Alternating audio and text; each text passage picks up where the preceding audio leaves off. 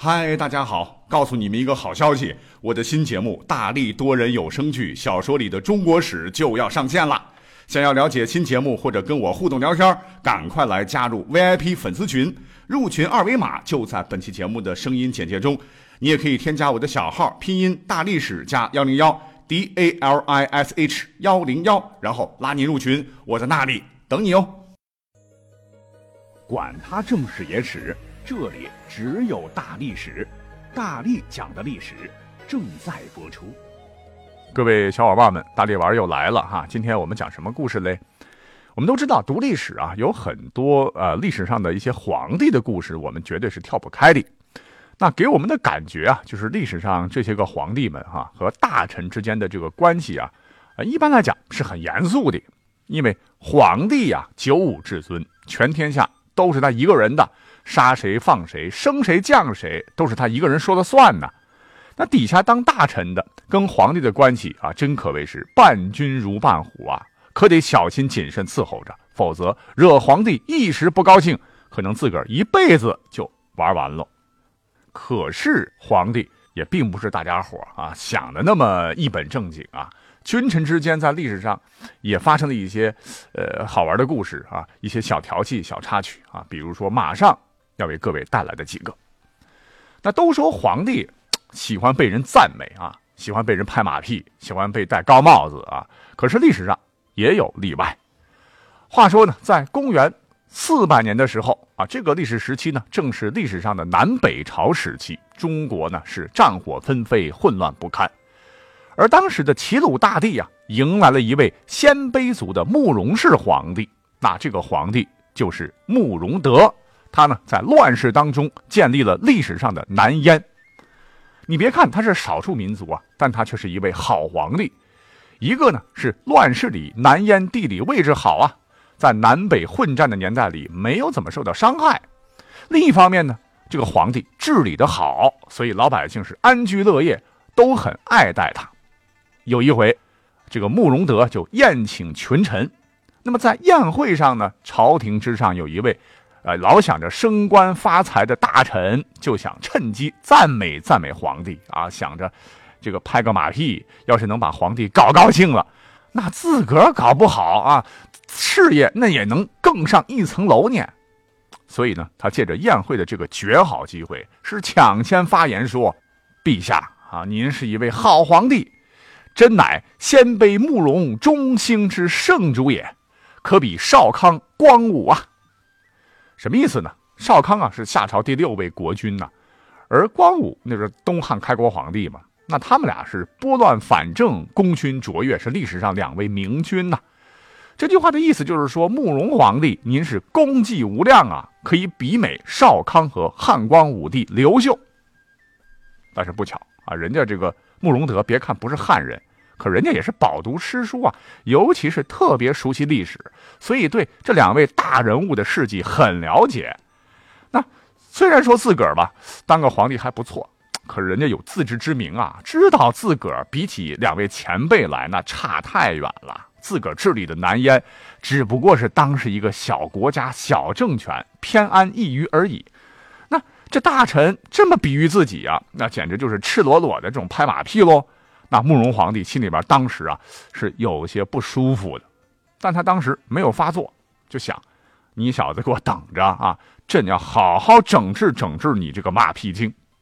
于是皇帝啊是假装大喜，哎呀，说得好，说得好啊！就当着满朝文武的面，还非常大方的表示要赏赐给马屁精布帛千匹。这一下。这个大臣高兴坏了啊，心想：不光吃了顿皇帝请的大餐，还有额外的赏赐。哎呀，我真是赚翻了！啊，这大臣是喜形于色啊，于是高兴的趴在地上是咚咚咚咚磕了好几个头谢恩。可等他满心欢喜的站起身来时，哎，一抬头，没成想这慕容皇帝随口啊又来了一句，差一点让老兄昏倒。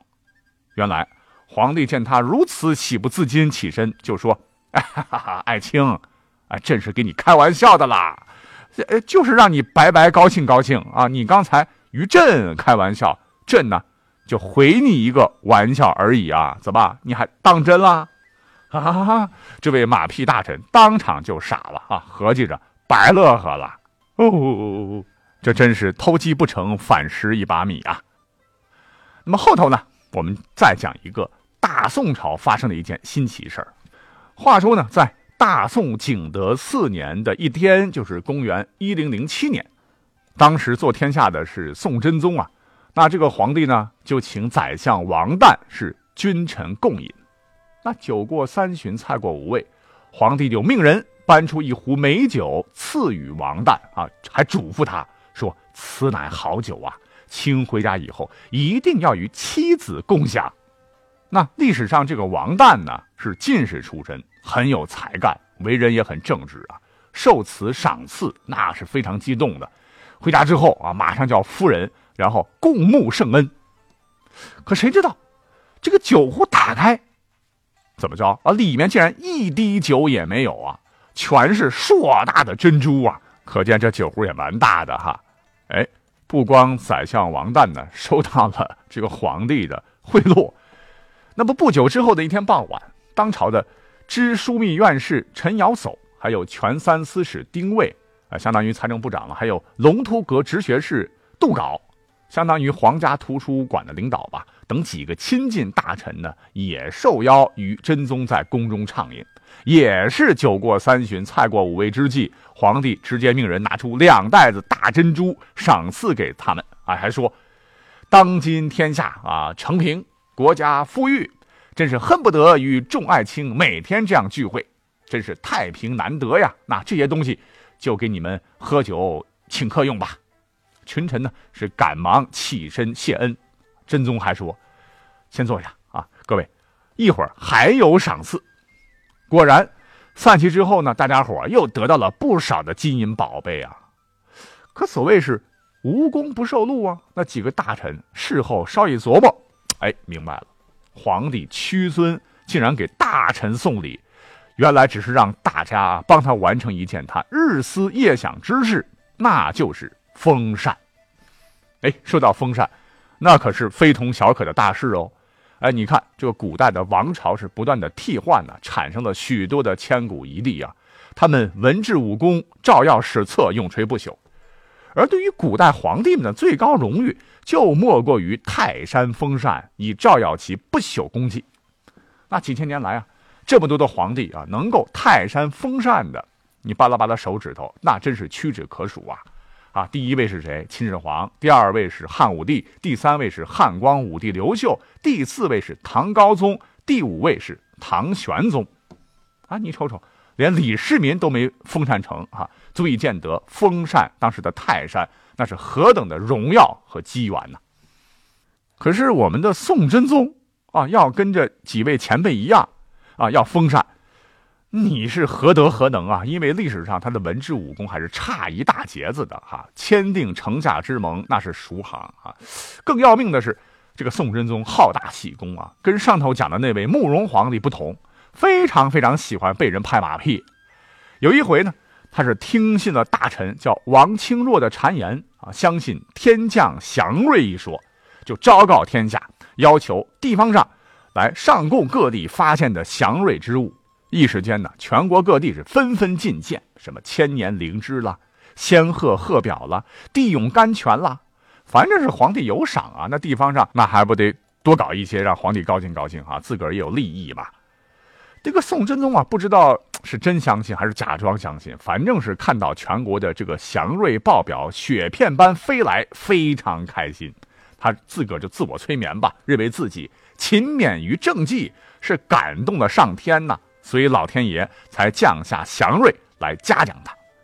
那看到皇帝这么开心呐，啊，这个王清若就进一步谄媚说：“皇帝大大啊，那在您的治理天下，我大宋啊迎来了难得的太平盛世啊。既然天降祥瑞，那作为上天的儿子，您唯有封禅泰山，振幅四海，跨世外国，才可以彰显出您的千古功绩呀。”宋真宗听罢，那是大大大大的高兴啊！那还等什么呢？朕要赶紧去泰山，赶紧去封禅呐！可是，朝中毕竟还是有明白人的哈。封禅，一个是耗资巨大，一个你你真得有这个文治武功啊啊，虚头巴脑的就图个虚名，那恐怕遭人耻笑，有啥意思嘞？而当时的明白人呢，就是开头讲的那几位大臣。于是呢，刚才讲到的历史上的独一份皇帝给大臣行贿的闹剧就粉墨登场了。哎，宋真宗，你别说，这招还真灵啊！皇帝这么干，还死乞白咧的送大臣礼物、送东西、送珠宝。这面子能不给吗？大臣们最后朝堂之上啊，还真的是没有人提出异议。最终，我们的宋真宗是如愿以偿，成为了历史上第六位泰山封禅的帝王。可问题就在于，他只是耍了个小聪明啊！他是不是历史上伟大的帝王，不是由他说的算的。那拜他所赐吧，就因为他的这次封禅，使得泰山封禅这件本来神圣权威的事情。含金量是大大的下降了，他也成为了历史上最后一位泰山封禅的帝王。那这个泰山封禅，从此之后再也无人提及。哎，你说皇帝给大臣行贿，历史上这么奇葩的事儿也仅此一件儿。那么后头明朝呢，也发生了一个有趣的君臣故事了。说当时朱元璋的时期嘞，有位文人叫做唐之纯，那他呢？在军中是做文书工作的，职务不高，但是呢，他写了一首好文章。巧的是，有一次他写的文章呢，被朱元璋看到了啊，大为赞赏。恰好此时呢，朱元璋是写完了分封十王的策文草稿，那封谁当王，这是非常重要的国家事件了哈，就想着让这个人来润色一下。朱元璋当时也是着急啊，也没多想啊，就赶紧下令让使者呢骑上跑得最快的马。把此人召来，那事出紧急啊！这个使者估计也犯糊涂，一时没弄明白，就起身了。啊，他以为皇帝是要捉拿唐之纯，于是到地方就把这个唐之纯押进京城了。这个唐之纯当时都傻了啊，吓得是浑身哆嗦，直冒冷汗呐，心想：皇帝那对于犯了这个事的官员，那都是心狠手辣呀！啊，不是扒皮就是抽筋呐。那忽然要治罪于我，还要押我进京，我呀肯定是摊上大事儿了。这个唐之纯是战战兢兢的来到了京城的东华门，无奈天色已晚啊，当时的这个门禁制度非常严格，城门已经关闭了，没办法，皇帝照着要怎么办呢？唐之纯啊，只得被人用布裹起来，从墙上然后递了进去，啊，就这样折腾了好几次，哎。他求生的欲望都没有了啊！反正是几经辗转呢，唐之纯终于来到了皇宫的偏殿。一进殿内啊，但见灯火通明啊，一片辉煌气象。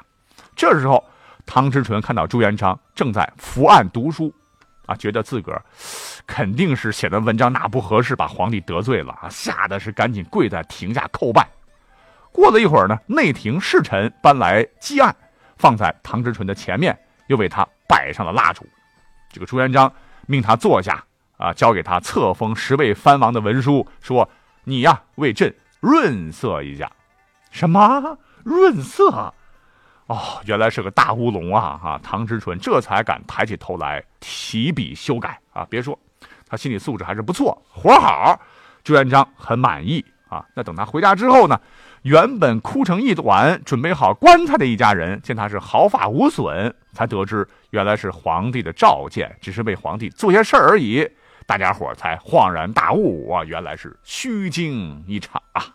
就这么地，历史上君臣之间的一次大乌龙，哈，也被后人所津津乐道。好啊，今天就到这里啦，感谢您的收听，拜拜。